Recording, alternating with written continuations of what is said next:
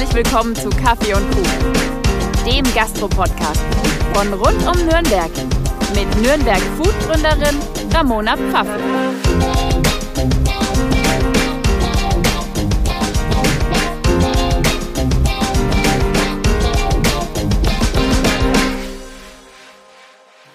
Hi, ich bin's wieder, eure Ramona. Schön, dass ihr eingeschaltet habt zu einer neuen Folge Kaffee und Kuchen. Heute bei mir zu Gast Sebastian Vasen und Klaas Renzenbrink vom Team Kobo. Hi Sebastian, hi Klaas, schön, dass ihr da seid. Hello. Hi, hi. Ja, einige von euch werden sich jetzt wohl fragen, wer oder was ist Kobo? Kobo ist ein Foodtruck, der Korean Bowls, also koreanische Bowls verkauft. Das Unternehmen Kobo wurde 2016 von Sebastian gegründet. 2016 war auch so das Jahr, in dem Foodtrucks immer mehr an Beliebtheit gewonnen haben. Aber bevor wir mehr ins Thema einsteigen, würde ich vorschlagen, Sebastian, stell dich doch mal kurz vor. Wer bist du und wie war dein Werdegang, bis du überhaupt zu Kobo gekommen bist? Ja, hi. Mein Werdegang. Ähm, also ich bin, ähm, ich habe äh, eine Ausbildung gemacht ähm, im handwerklichen Bereich erstmal, habe äh, dann aber festgestellt, dass es auf Dauer nichts für mich ist. Habe mich dann für ein Marketingstudium entschlossen. Ähm, habe dann auch in, in diversen Agenturen gearbeitet im Projektmanagement und äh, bin dann ähm, ja zu einem zu einem bayerischen Konzern gegangen, bei dem ich dann auch die sieben Jahre davor war und ähm, ja, irgendwann war der Punkt gekommen, wo was Neues kommen musste. Ja, und das war dann 2016, ja. Wie ist Kobo entstanden? Also war das einfach so eine Idee, die du hattest oder war die Leidenschaft fürs Essen schon immer da und du hast gesagt, du möchtest in die Gastro gehen? Also wie kam es dazu, dass du Kobo gegründet hast? Also die, die Leidenschaft oder das Interesse an, an Gastro ähm, war, war da. Ähm, aber vornehmlich, denke ich, war es immer so mein Ding, mich selbstständig zu machen oder ein eigenes Unternehmen zu haben. Also wir haben während, äh, während dem Studium hatte ich auch mit äh, meinem Bruder und mit äh, Freunden zusammen einen Nachtlieferservice, die Bringer. Ja, vielleicht kennt der eine oder andere es noch, ist jetzt auch schon ewig sehr lange her. Aber es war immer so die Intention, ein eigenes Unternehmen zu haben oder ein eigenes einfach ein eigenes Projekt. Ob es jetzt eine Firma ist oder was auch immer. Ja, in dem Fall war es eine Firma. Und ähm, so waren auch meine, meine beruflichen und privaten Interessen. Also es hat mich immer gereizt, wie funktionieren Geschäftsmodelle, wie baut man ein Unternehmen auf, ähm, was bedeutet das wirklich. Und in der Theorie war vielleicht einiges klar, aber die Praxis hat noch gefehlt, dass man es tatsächlich am eigenen Unternehmen ähm, anwenden kann. Und zur Beef Bowl bin ich eigentlich ähm, durch einen Zufall gekommen. Also es war gar nicht lang geplant. Es war ähm, tatsächlich, ähm, habe zwar schon gemerkt, dass, dass Foodtrucks gerade gehypt sind. Zu der Zeit waren wir auch, äh, meine Frau und ich, dann äh, in den USA eine Zeit lang. Ähm, und tatsächlich auch an diesem berühmten Kogi äh, Foodtruck äh, mit äh, Roy Choi, der das damals eigentlich so ins Rollen gebracht hat, das ganze weltweite Phänomen der Foodtrucks. Ähm, und da haben wir eigentlich so das erste Mal ähm, koreanisches Essen gegessen. Also es ist zwar eine Korean-Mexican Fusion, was er macht, aber von dem, vom Geschmack her einfach geil. ja, alles weitere es hat sich dann hat sich dann mehr oder weniger zufällig ergeben, also wieder zurück im Job. Und ähm, habe in München gearbeitet, bin jeden Tag lange gependelt mit dem ICE, jeden Tag nach München. Und ähm, hatte da natürlich auch viel Zeit, aus dem Fenster zu schauen und die Gedanken schweifen zu lassen. Ähm, ja, und eines Tages, also wir waren viel koreanisch essen zu der Zeit, es hat sich dann irgendwie so als Hobby zwischen äh, meiner Frau und mir entwickelt. Und haben wir so viele koreanische Restaurants in Nürnberg? Leider nicht, nein. Also sehr, sehr rar hier in der Gegend. Ähm, Mir fällt gerade nämlich kein einziges ein. Es gibt schon eins. Ähm, äh, gibt schon ein koreanisches Restaurant. Es gibt, es gab früher mehr, aber das ist wirklich schon sehr früher. Also um die Jahrtausendwende rum kann ich mich, glaube ich, erinnern, gab es mal noch eins. Das hat nicht lange gehalten. Mm, ich frage mich selber auch genau, also warum eigentlich? Weil geschmacklich ist die koreanische Küche schon ähm, ja nochmal anders als andere ähm, asiatische, also nicht, vielleicht nicht so ganz so blumig, sondern ähm, geht schon in die Richtung fränkische Küche, würde ich fast behaupten. Also schon sehr intensiv, ähm, viel Fleisch teilweise und eigentlich geil. Das ist eine sehr wilde Aussage. Blumig, bisschen an die fränkische Küche. Also das ist schwer zu beschreiben. Also so stelle ich mir koreanisch eigentlich nicht vor. wirklich schwer zu beschreiben, aber wenn man jetzt ähm, ja, klar, also auch so Städte in München gibt's gibt's einige, Frankfurt natürlich, da gibt's auch große ähm, asiatische Communities. Ähm, Düsseldorf, Berlin selbstverständlich. Also in Berlin sprießen die Koreaner ja wie Pilze aus dem Boden. Ähm, und dementsprechend auch Fusion-Angebote. Ähm, und da, da sehe seh ich jetzt die Kobo. Also wir sind natürlich kein klassischer Koreaner, du wirst bei uns jetzt nicht das, ähm, das typische koreanische Essen bekommen. War aber auch gar nicht so der Anspruch, sondern eben vielleicht so der, der Brückenschlag, den die koreanische Küche hier noch braucht.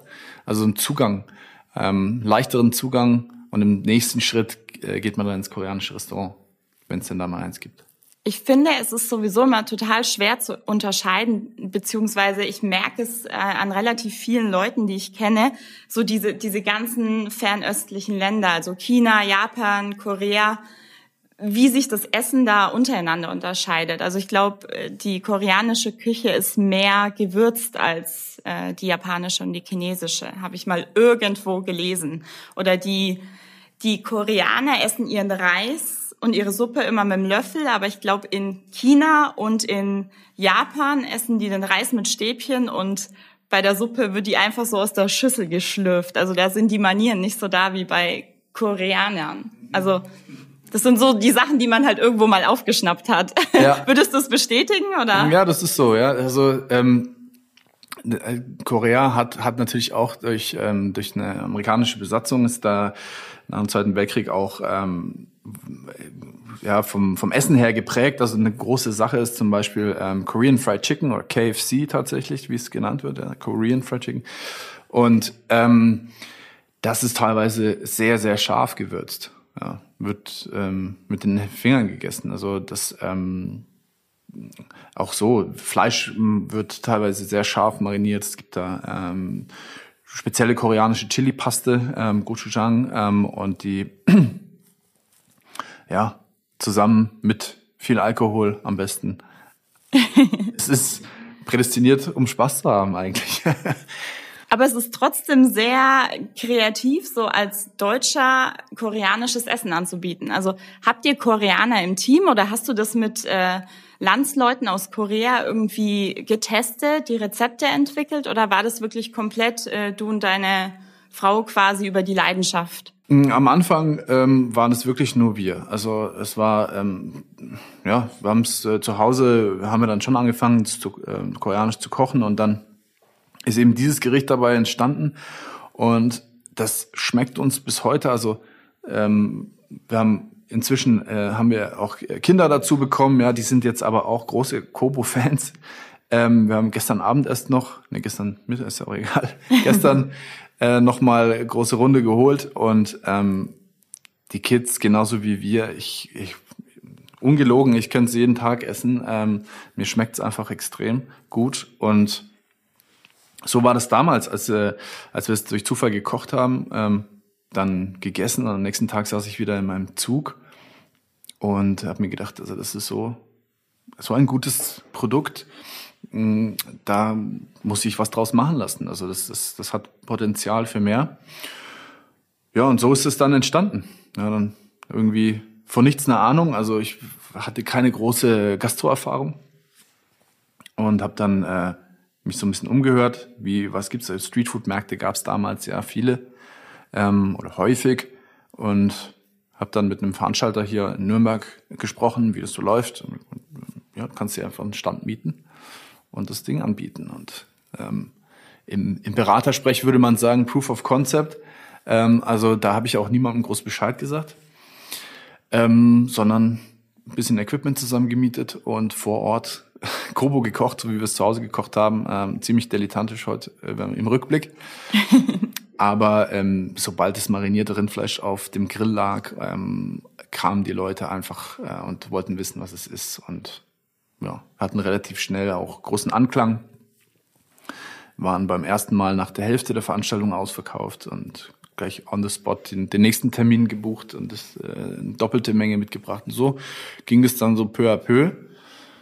Ähm, dann wollten wir auch mal wissen, wie läuft's. Okay, in Nürnberg scheint es gut anzukommen. Schauen wir doch mal, wie es in München läuft. Und dann das gleiche Spiel da. Ähm, war dann ein bisschen aufwendiger. Da musste man einen kompletten, ja, da, äh, musste man einen kompletten äh, Stand kreieren und ähm, Materialschlacht. Ähm, ja, sind nach München gefahren, einen halben Tag einen Stand aufgebaut und dann Gott, drei Tage, Gott. drei Tage ähm, Kobo den Münchnern angeboten. Kam auch sehr gut an. Ähm, Aber du klingst noch nicht so überzeugt. Ich bin, ich bin da immer so, ähm, also es war damals, war das natürlich, die Leute haben damals noch Eintritt bezahlt, um, um, um auf ein Streetfood-Festival gehen zu dürfen. Ähm, es war schon eine wilde Zeit dafür. Das hat sich jetzt ähm, schon etwas beruhigt. Und da habe ich mir, ähm, da war ich immer noch so ein bisschen skeptisch, ähm, ob das nicht vielleicht so am, an einem Streetfood-Hype liegt und ähm, vielleicht gar nicht so am, am Produkt selbst. Und ähm, deswegen ähm, bin ich da sehr verhalten und vorsichtig vorgegangen eigentlich. Ja. Aber es klingt so, als war von vornherein klar, dass du einen Foodtruck aufmachst und jetzt kein Restaurant. Sehe ich das richtig oder ähm, war die Überlegung auch mal da ein Restaurant zu eröffnen? Mm, also ganz am Anfang war es so, dass ähm, dass ich überzeugt vom Produkt war und und und mir äh, klar war, dass man daraus was machen kann. Ähm, nur der Weg wie war mir noch nicht so ganz klar. Durch die Pendelei habe ich habe ich eigentlich gedacht, dass es ähm, es wäre prädestiniert für, für einen Hauptbahnhof oder sowas. Ja, es ist schnell zu machen. Ähm, ich hatte da immer das Problem, wenn ich Hunger hatte, hast du entweder eine, eine Wurstsemmel bekommen oder irgendwas Fetttriefendes. ja, dass dir ein Ärmel läuft oder auf die Hose tropft, solche, solche Sachen einfach. Ähm, oder schwer im Magen liegt. Und die ganzen Produkteigenschaften hat die Vorteile, hatte die Kobo.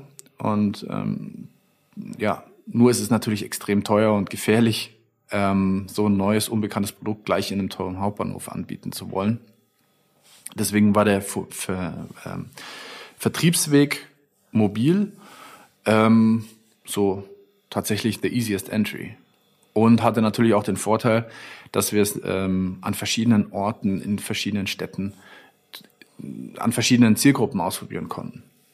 Und das, darum ging es eigentlich so, dass wir den, diesen Proof of Concept einfach noch mal ein bisschen ähm, breiter machen. Ja. Hast du auch mal ähm, es ausprobiert, ein Restaurant daraus zu machen oder ist es eher gar nicht äh, in die Überlegung gekommen zu dem Thema? Doch, habe ich. Ähm, und zwar hatten wir 2017 habe ich mit Freunden zusammen, die hatten eine ja, Hip-Hop-Urban-Bar in Nürnberg und ähm, in der Location war viele Jahre vorher äh, tatsächlich auch ein Restaurant. Das heißt, man hatte einen Speisenaufzug direkt hinter den Tresen und die Küche war im ersten äh, Stock und wurde nicht benutzt. Und dann war es tatsächlich so Schnapsidee beim Bierchen, ähm, dass die Jungs meinten, guck mal, wir haben hier einen geilen Gastraum, den nutzen wir aber nur am Wochenende. Ähm, oben drüber ist eine Küche, du machst was, du machst Essen. Ähm, in der koreanischen Kultur ist Essen und Trinken sehr nah beieinander. Lass uns doch was zusammen machen. Ja, und dann haben wir das auch gemacht. Kurz Zeit später äh, eröffnet und ähm, war war eine wirklich wichtige Erfahrung ähm, und hat auch Spaß gemacht größtenteils. Aber trotzdem habe ich für mich festgestellt, ich halte, also ich bin kein Typ, der ein Restaurant führen kann und will. Mm, und bin jetzt natürlich, sagen wir mal, durch Corona auch mh, mm, darin, naja, meine, da kann niemand was dafür, aber ich bin froh, dass ich ähm, mobil zumindest ähm, relativ unbeschadet weiter dem Geschäft nachgehen kann. Und das halte ich auch nach wie vor ja. für die Zukunft. Also stationäre Gastronomie wird es auch in Zukunft schwieriger haben. Ich habe auf Nürnberg Food mal für einen Foodtruck beworben. Also das ist schon ziemlich lange her und dann wurde die Aussage mir quasi in die Direct Messages geschickt, dass ein Foodtruck doch auch einfach nur ein Imbissstand oder ein Imbisswagen ist. Und ich habe damals drüber nachgedacht, klar, Imbiss wegen gibt's ja schon viel, viel länger als Foodtrucks. Aber wo ist eigentlich so der Unterschied zu, einem, zu einer Imbissbude, einem Imbisswagen und einem Foodtruck? Und für mich persönlich ist es nicht das Gleiche. Also ein Imbisswagen oder eine Imbissbude ist so das, was immer an der gleichen Stelle steht. Also so der Hähnchen, Hähnchenverkäufer, der irgendwie jedes Mal immer nur an der gleichen Adresse steht und es ist irgendwie geprägt von Fastfood und Fertigprodukten, also eher das Ungesunde. Wie stehst du zu der Aussage, findest du ein Foodtruck ist gleich ein Imbisswagen oder eine Imbissbude? Ja, also die Diskussion, die, die führen wir, die, die führt jeder Foodtrucker irgendwo ähm, oft. Ähm, aber ich denke, natürlich ist die Qualität ganz entscheidend, aber neben der Qualität auch die ganze Experience, die ich dabei habe. Also wenn das einfach rundum ähm, eine, eine coole Experience ist und da spricht man ja auch in der stationären Gastronomie, also wenn wir jetzt darüber reden, es wird alles digitaler. Ähm, du hast den ersten Kontaktpunkt vielleicht in der digitalen Welt. Ja, Leute hören den Podcast, sehen irgendwas auf Social Media, ähm, werden schon mal positiv angesprochen. So und dann dann geht man recherchiert man vielleicht ein bisschen weiter, wo kann ich das, äh, wo kriege ich das her? Fährt dahin und dann ist natürlich ganz entscheidend, was passiert vor Ort. Und wie, wie, wie qualitativ ähm, hochwertig ist auch das Essen, was ich da bekomme. Ähm, also von dem her, natürlich, wir haben keinen Gastraum, das äh, ähm, hat natürlich einen großen Einfluss auf die, auf die Experience an sich, ähm, aber wir sind sehr ähm, produktkonzentriert, ähm, fokussiert und natürlich das Experience, ja. Und deswegen bin ich beispielsweise auch extrem froh, dass Klaas wieder mit an Bord ist, ähm, weil es einfach, wenn ich zurückdenke, also Klaas ist der Mann der, der ersten Stunde. Wir haben Kobo damals 2016 ähm, zu zweit sind wir da auf alle möglichen Festivals äh, gefahren und äh, bei Wind und Wetter haben einiges zusammen erlebt. Und egal wie lang die Schlange war am Wagen, die Leute haben, haben gelächelt, die haben gegrinst, die hatten ihren Spaß, äh, weil Klaas einfach ein Entertainer ist. So, ähm, und waren dann teilweise sogar enttäuscht, wenn sie dann endlich an der Reihe waren, weil dann diese Experience für sie zu Ende war und sie mussten äh, den äh, die Bühne also den den Zuschauerraum verlassen und Platz für den nächsten machen. Ähm, und das finde ich ähm, ganz entscheidend. Also jetzt irgendein generisches Produkt mit schlechter Qualität ähm, und unfreundlichen äh, Leuten zu verkaufen, das ist Imbiss. Und da unterscheiden sich Foodtrucks, denke ich, in der Regel schon sehr.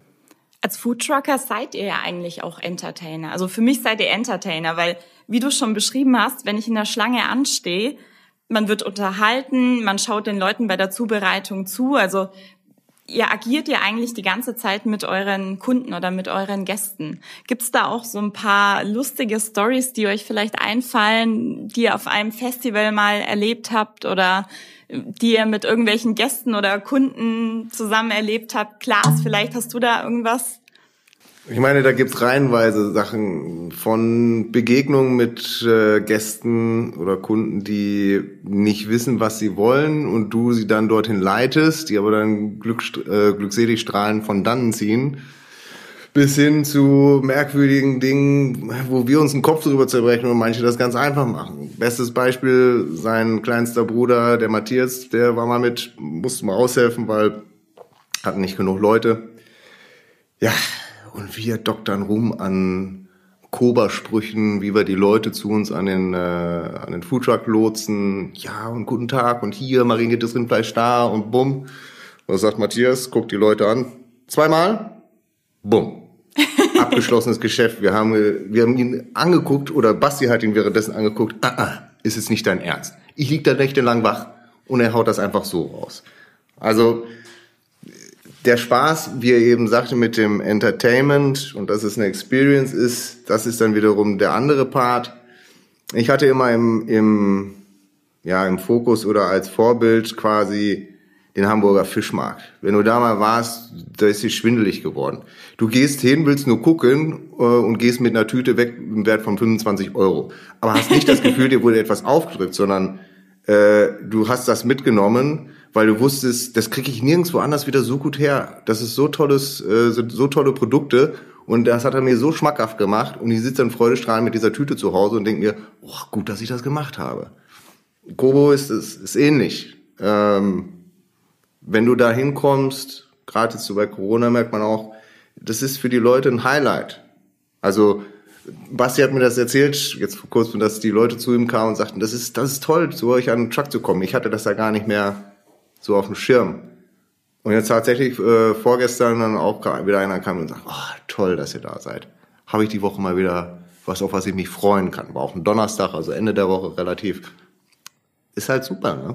Klar, die Leute haben weniger Kontakte, die freuen sich auch, wenn sie sich unterhalten können und einfach so ein bisschen Spaß beim Essen nebenher haben, auch wenn wir den Restaurantbesuch momentan nicht haben.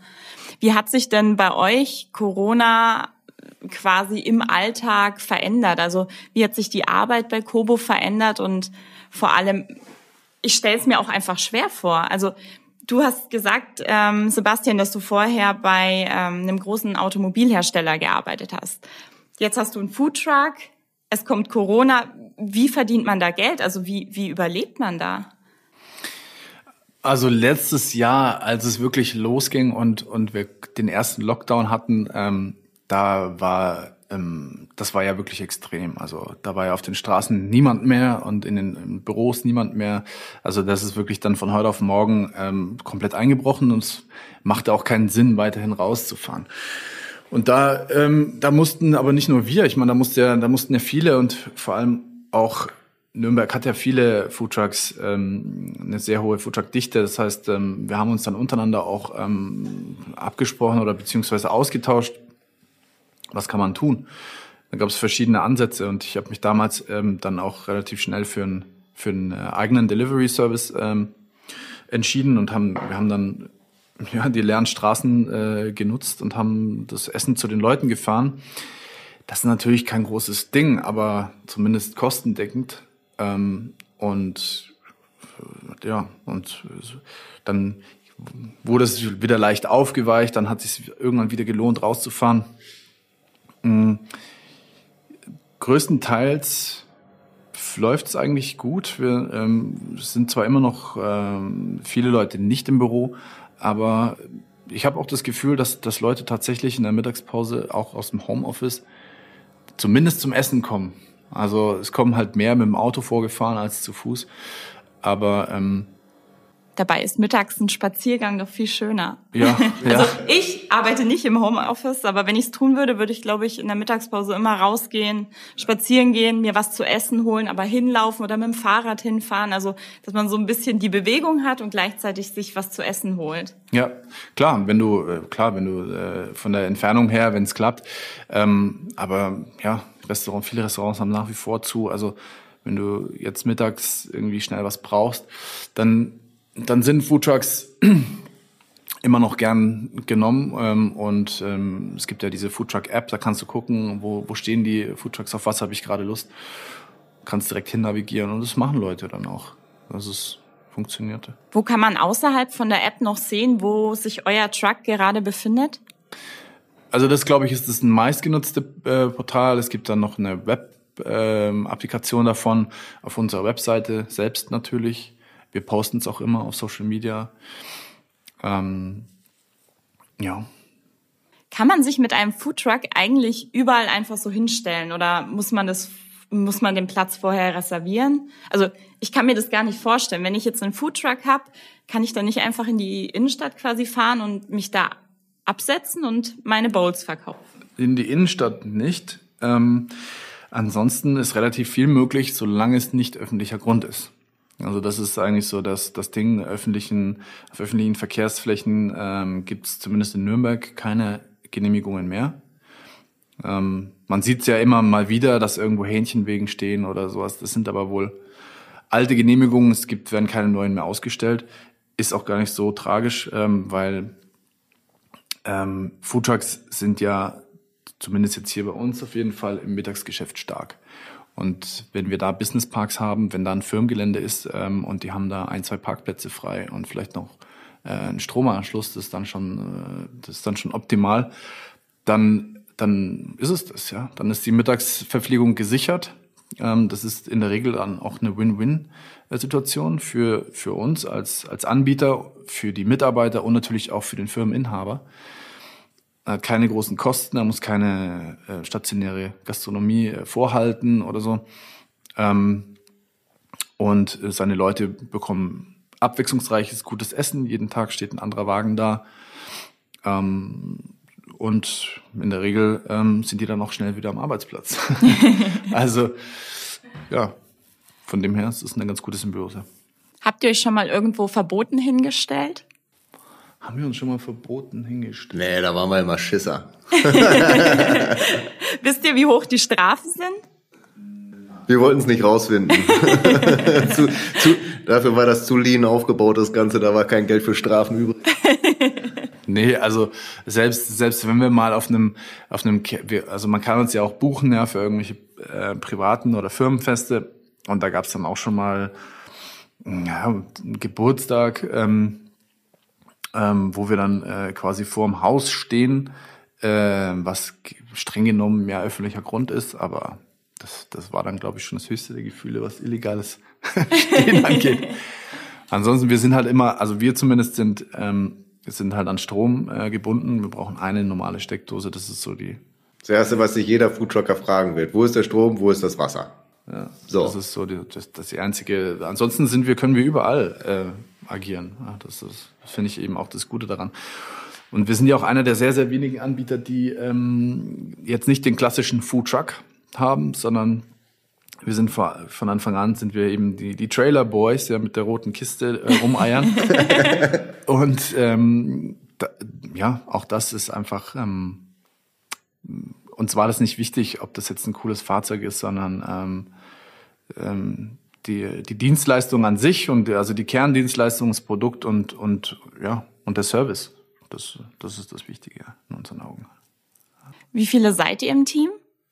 Also Klaas und ich ähm, machen es ähm, hauptsächlich und dann gibt es noch aktuell vier, ähm, vier Mini-Jobber, die uns ähm, unterstützen. Und das ist ein ja, echt super Team im Moment. Wir haben jetzt durch Corona auch ähm, einen festen Standort jeden Abend in der Nürnberger Nordstadt. Ähm, und ähm, das wird dann über das Team ähm, betrieben, sozusagen. Ja.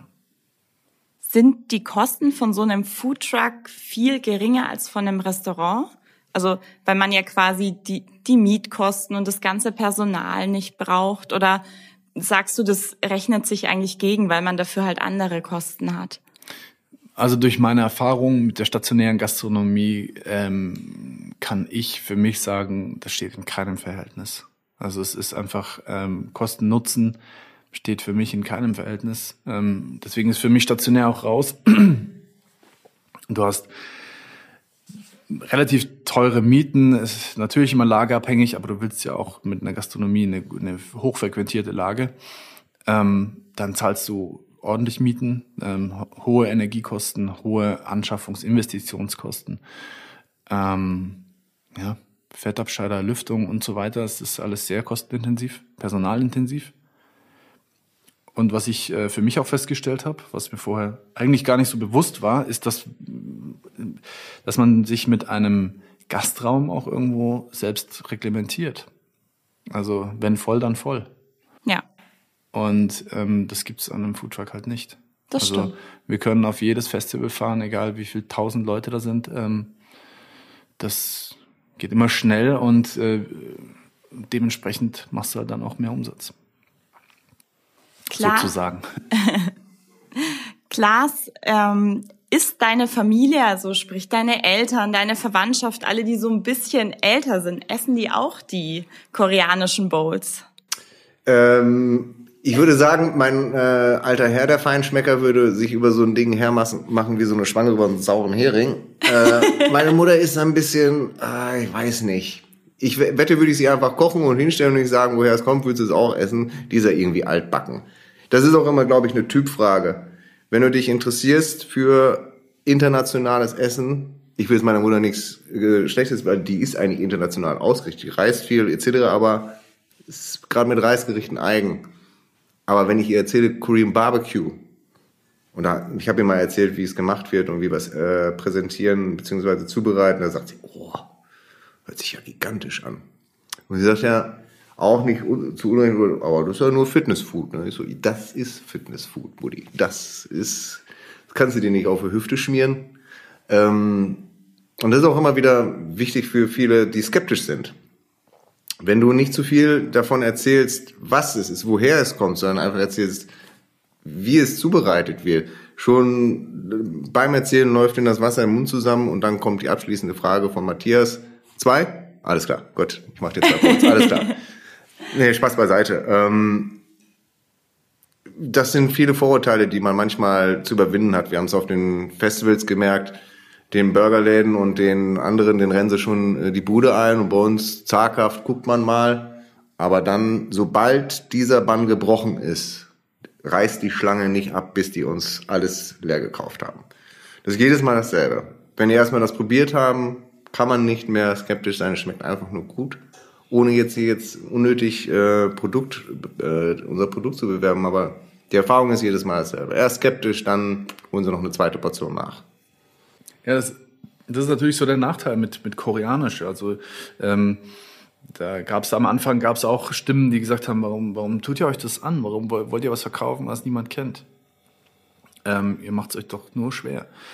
Ähm, und ich, ich, ich war damals und bin es auch nach wie vor immer noch der festen Überzeugung, dass ähm, koreanisch, also asiatisch sowieso und dann in der asiatischen Küche koreanisch auch noch äh, in den nächsten Jahren nochmal noch mal ordentlich zulegen wird.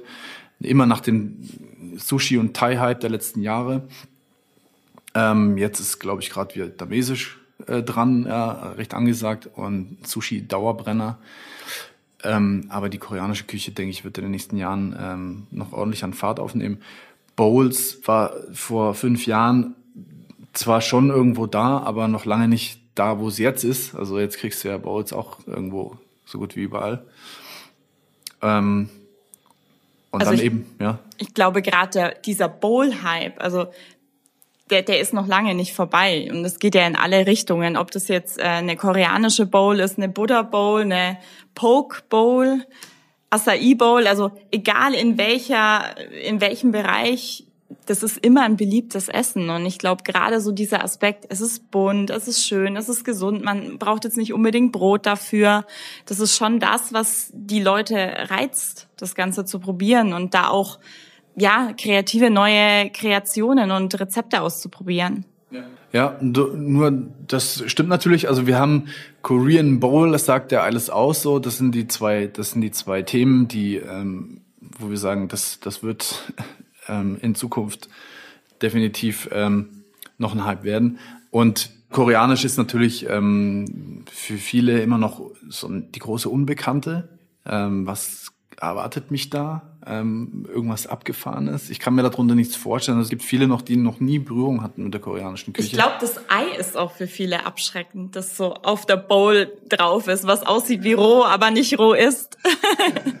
ja, aber da, ja, da gibt's die und die, ja. Also es gibt, es gibt die, die, die immer mindestens zwei oder drei Eier bestellen. Das sind die Fitness-Freaks. Ja, ja genau. ähm, und das sind ja, ja, die sind, sind weich gekocht. Ähm, in der Schale pochiert und ähm, das kriegt man jetzt auch nicht so alle Tage. Also da gibt's inzwischen gibt's da wirklich Fans, die die sich das gar nicht mehr anders vorstellen können. Und das ist eben auch dieser Moment, wenn du das Ei aufstichst und das Eigelb dann eben rausläuft ähm, und du mischt es mit dem marinierten Fleisch äh, und, und dem Gemüse. Das ja, macht es am Ende halt dann nochmal besonders. Und aber gut, ein Ei kenne ich ja.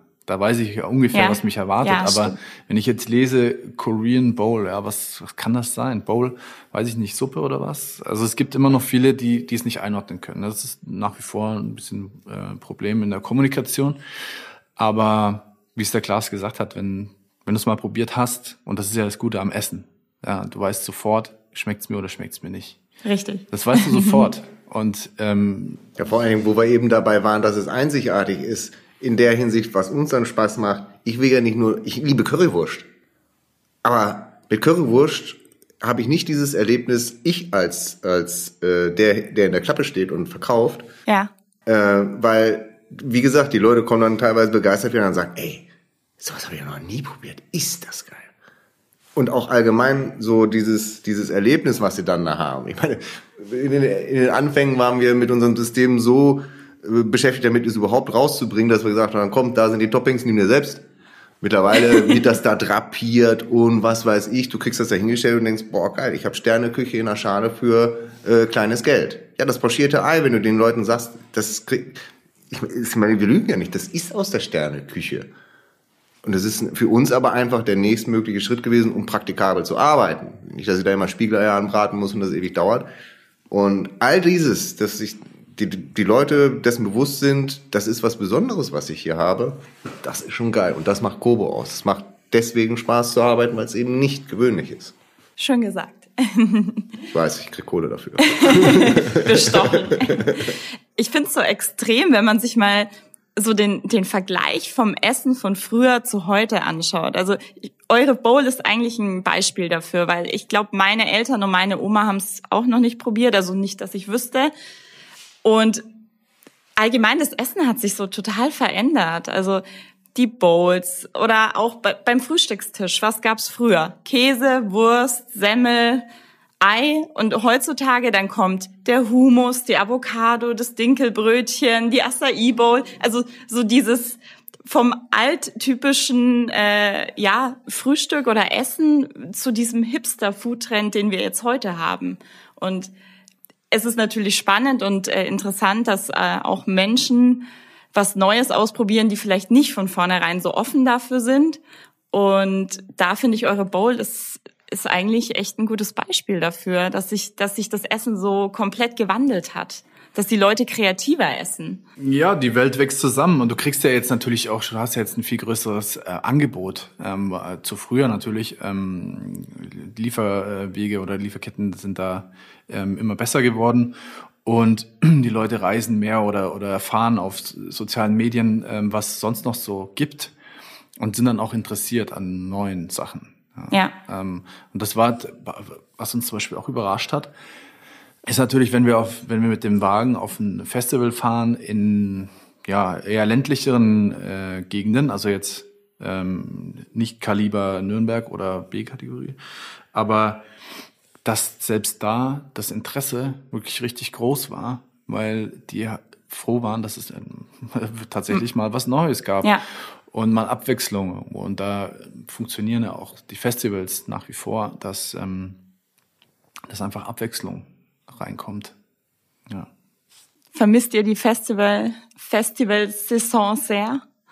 Ähm, also den Spaßfaktor auf jeden Fall. Ähm, es, es ist halt natürlich schon immer äh, ähm, Materialschlacht. Hölle. Schützengraben.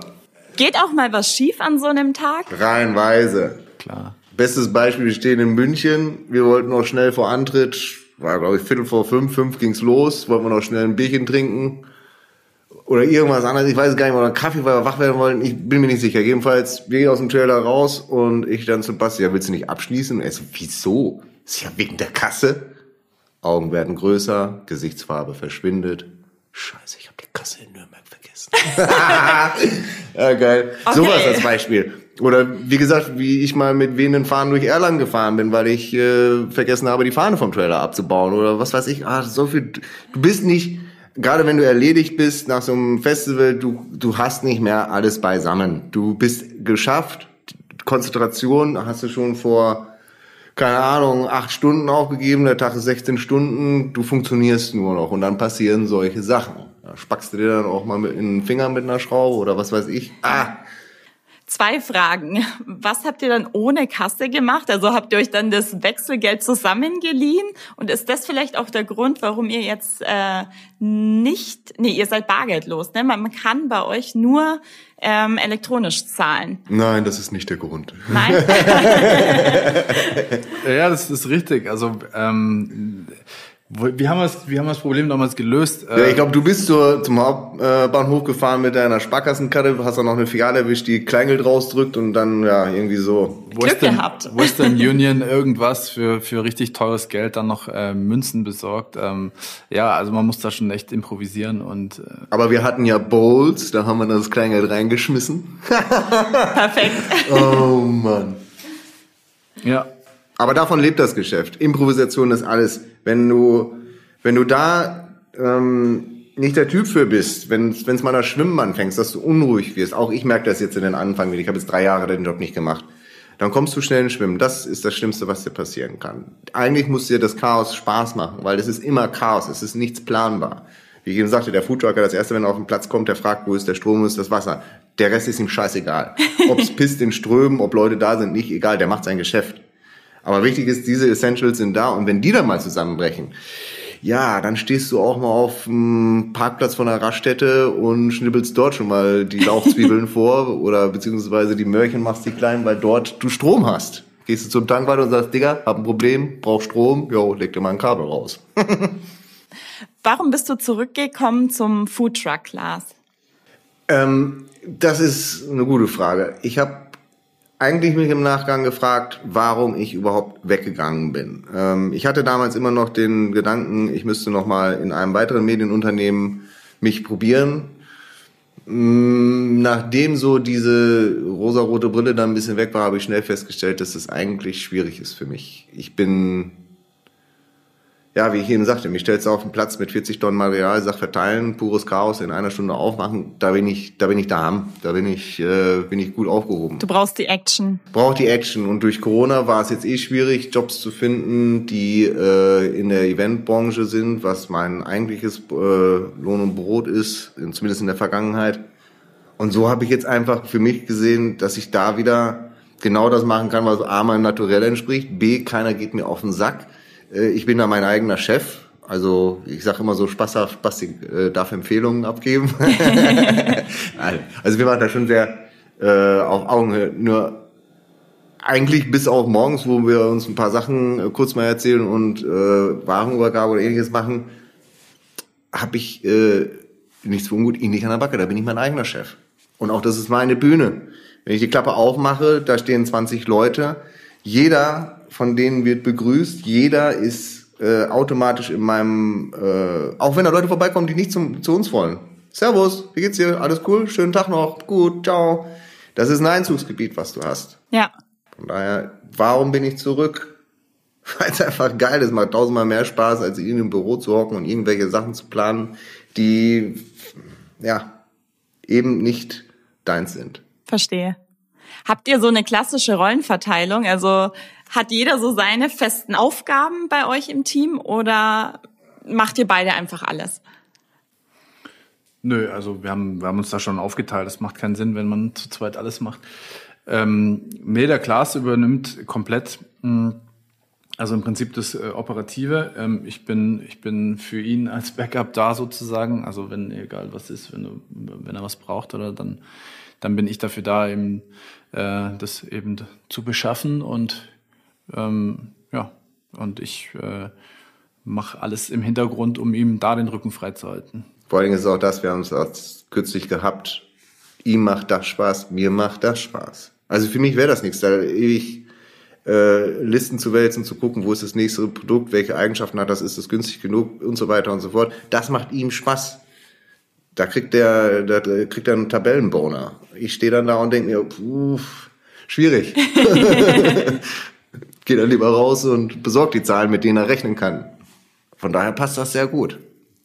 Sebastian, was denkst du, würdest du machen, wenn du jetzt nicht im Foodtruck äh, stehen würdest? Also wenn es Kobo nicht gäbe.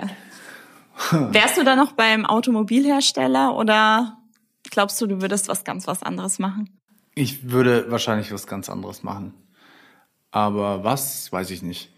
habe ich mir noch keine Gedanken drüber gemacht. Avocado-Züchter in Wanne-Eickel. Wer kreativ. Gibt es noch irgendwelche Themen oder Stories, die ihr gerne erzählen würdet? Wo fangen wir an? Meine fünf Jahre. Äh, Wien ist das teilweise noch intensiver an äh, Erinnerungen, an Sachen, was du erzählen kannst. Bei mir lässt sich das manchmal schneller auf den Punkt bringen und dann wieder doch nicht. Es ist fünf Jahre meint man erstmal, okay, ist nicht viel. Dann überlegt man, es ist verdammt viel. Je nachdem, wie du da drauf blickst. Und auch die meisten Sachen verschwimmen einfach in ein Gefühl, wie es war. Du kannst dich nicht mehr genau an alles erinnern. Ja, das stimmt. Aber gerade das macht's aus. Das Gefühl ist das gute Gefühl. Also von daher, da gibt's schon. Ah. Ja, also was ähm, was wir versucht haben jetzt über die letzten fünf Jahre ist auch immer immer wieder ähm, ähm ja Prozesse zu optimieren, äh, zu ja schlanker zu werden. Im Endeffekt ähm, das wirklich so rund zu machen, dass dass man sich dass man sich aufs Wesentliche konzentrieren kann und ähm, da haben uns auch in den letzten in den letzten Jahren immer immer mal wieder Leute angesprochen, die ähm, die da meinen, das ist ein cooles Konzept und äh, wie viele Wegen gibt's? Äh, was habt ihr damit vor? Kann man kann man das irgendwie kann ich das auch in meiner Stadt machen? Ähm, deswegen ähm, arbeite ich jetzt äh, seit einiger Zeit äh, daran, dass dann tatsächlich auch so weit hinzubekommen, das komplette Konzept, dass man es auch kopieren kann. Ähm, und das ist dann wirklich ein schlüsselfertiges Konzept, ausgereift. Ja, und wir wollen dann auch in andere Städte damit. Das heißt, Zukunftspläne und Ziele sind auf jeden Fall bei euch da. Ja, also es war jetzt fünf Jahre Marktanalyse sozusagen. Wir haben wir haben es in verschiedenen Städten getestet und ähm, Zahlen gesammelt, ähm, ja, viel Erfahrung gesammelt und jetzt geht's in die Expansion. Ich freue mich, dass ihr beiden da wart. Danke Sebastian, danke Klaas und ich werde ganz bald mal auf eine Bowl vorbeikommen. Danke dir. Immer Tschüss. herzlich willkommen. ciao, ciao.